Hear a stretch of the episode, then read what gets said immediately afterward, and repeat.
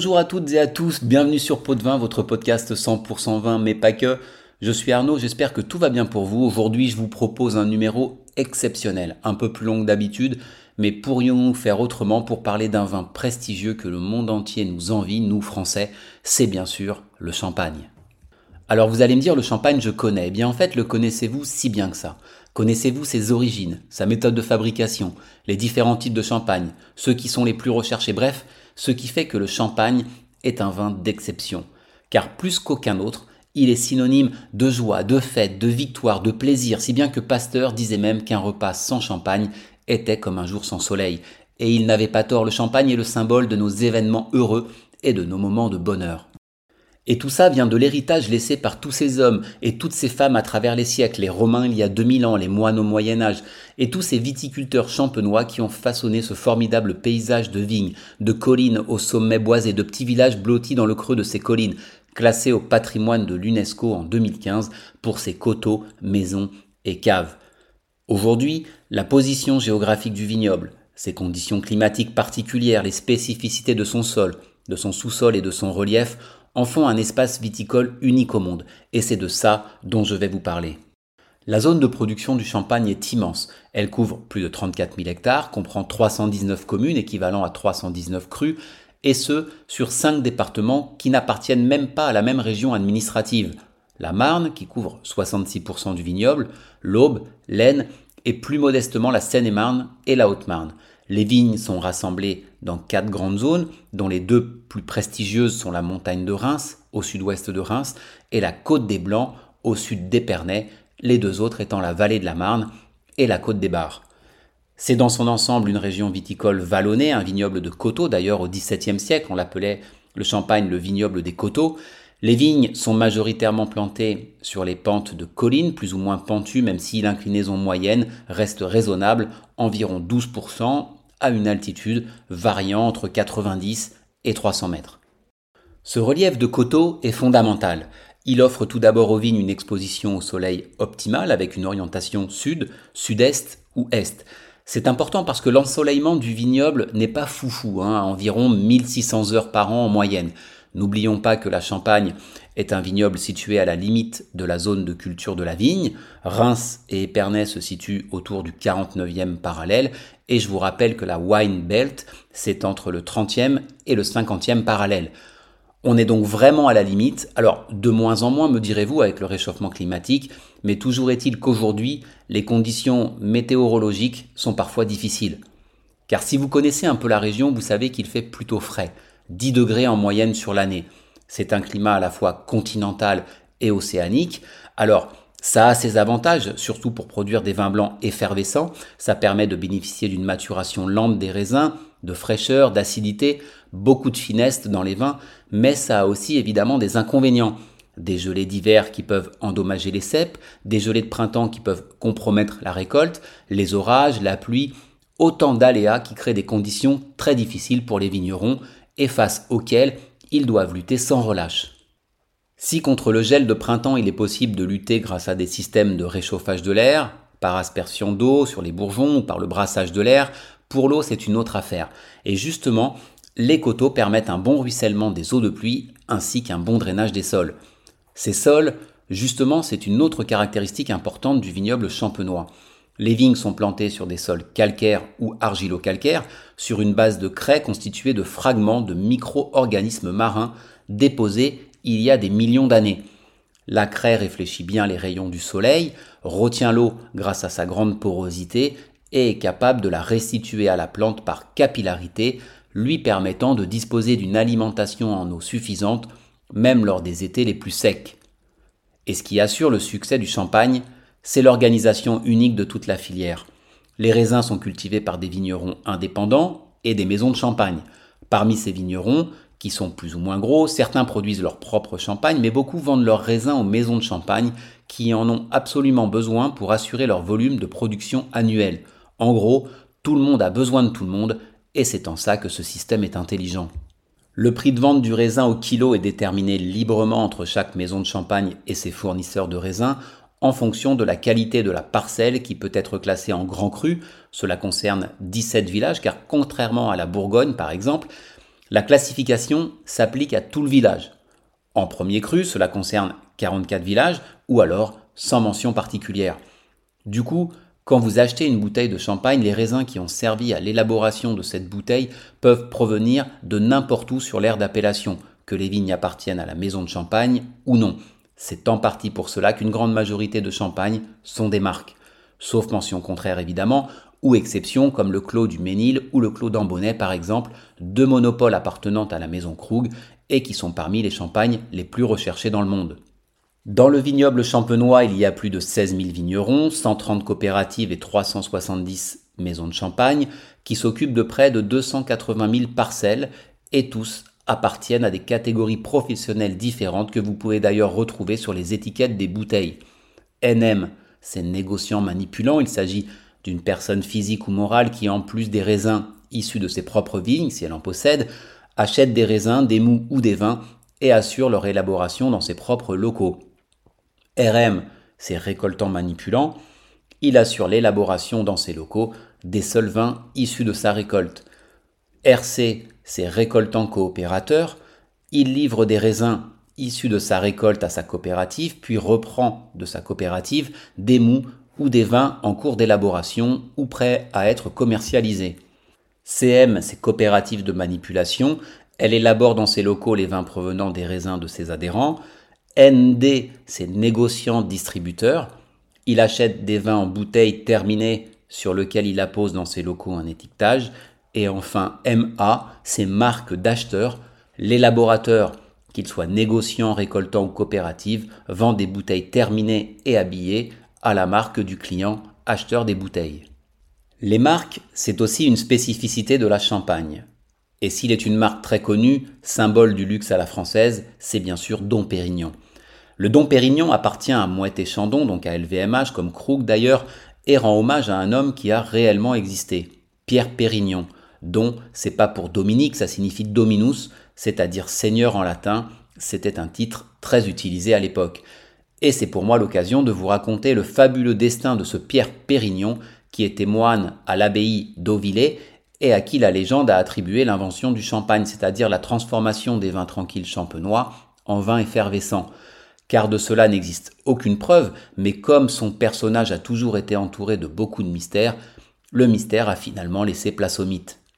En fait, le père Pérignon s'occupait des vignes de l'abbaye et des pressoirs.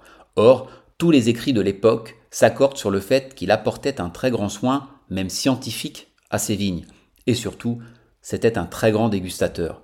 Et son sens de la vinification lui a donné l'idée d'assembler des cépages différents provenant de terroirs différents. L'assemblage, c'est en cela qu'il révolutionna la production du vin en Champagne. C'est tout, et c'est déjà pas mal. Pourtant, la légende raconte qu'il fit un pèlerinage dans la région de Limoux et y apprit la méthode de fabrication des vins effervescents qu'il importa en Champagne. En vérité, il est probable que de son vivant, il n'ait jamais bu de champagne tel que nous le connaissons. Alors si c'est pas Pierre Pérignon qui inventa le champagne, c'est qui?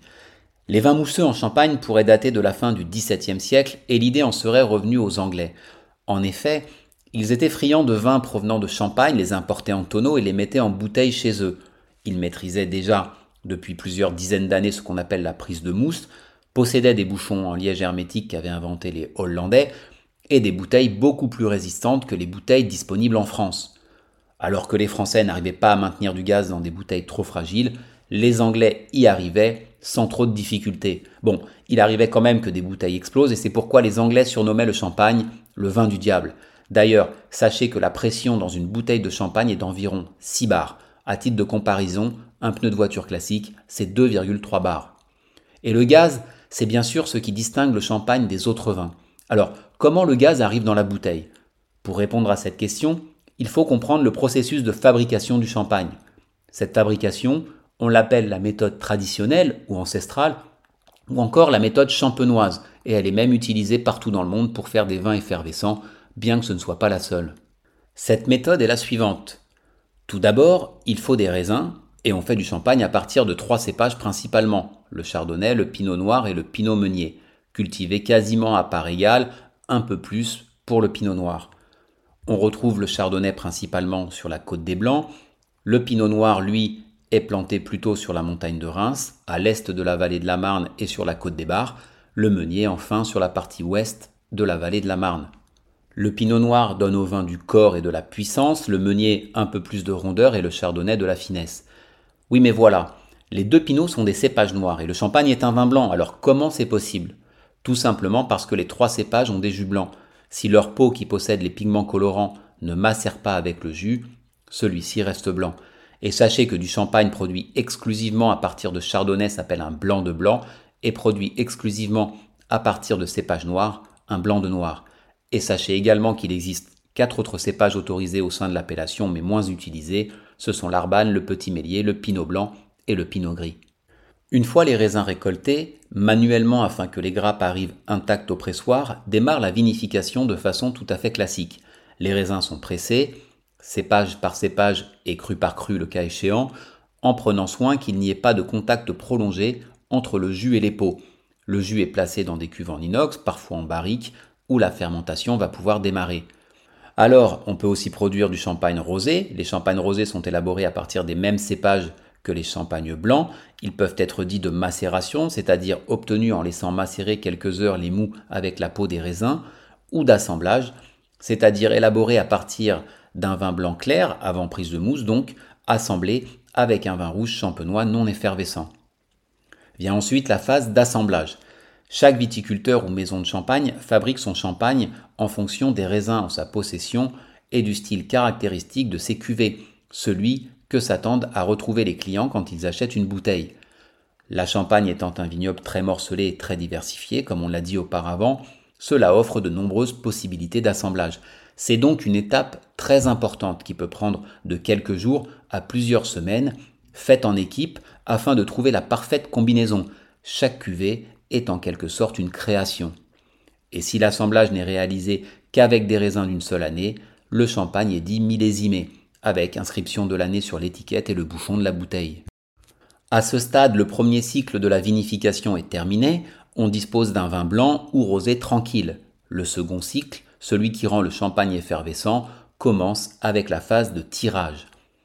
Une fois assemblés, les vins sont mis en bouteille. Cette mise en bouteille est réglementée puisqu'elle ne peut avoir lieu avant le 1er janvier qui suit les vendanges. En fait, c'est une seconde fermentation qu'on appelle la prise de mousse mais cette fois en bouteille. Et pour qu'elle ait lieu, on ajoute au vin une liqueur dite de tirage, qui est un mélange de vin tranquille, de sucre, de levure et d'adjuvant de remuage, et la quantité à ajouter est uniquement déterminée par la pression désirée. Ensuite, les bouteilles sont bouchées avec un bidule, c'est un petit bouchon en plastique creux qui peut recevoir le futur dépôt, et le tout est scellé avec une capsule en métal, comme une bière. Une fois la prise de mousse effectuée, les bouteilles sont rangées, empilées et couchées, prêtes pour passer à l'étape suivante, le vieillissement. Les levures meurent et s'autolisent, c'est-à-dire qu'elles se détruisent elles-mêmes, ce qui a pour effet de libérer des molécules qui interagissent avec celles du vin et se transforment en lit. C'est ce qui donne au vin sa complexité d'arôme et sa finesse de mousse. Pour de nombreux producteurs de champagne, ce vieillissement se fait dans des caves gigantesques, obscures et avec une température constante autour de 12 degrés, qu'on appelle des crayères, creusées pour extraire des blocs de craie à l'époque gallo-romaine puis médiévale et aménagées ensuite pour entreposer et faire vieillir les bouteilles de champagne. Le vin reste sur latte au moins 15 mois, 3 ans pour les champagnes millésimées, mais dans les fêtes, souvent bien plus.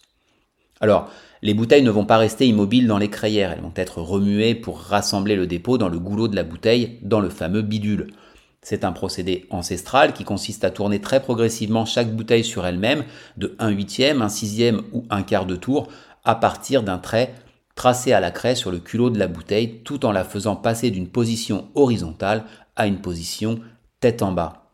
Cette étape peut être réalisé à la main, à l'ancienne, un remueur professionnel peut manipuler environ 40 000 bouteilles par jour, ou alors automatiser, ce qui est le plus souvent le cas aujourd'hui et ce qui permet de réduire le délai de remuage.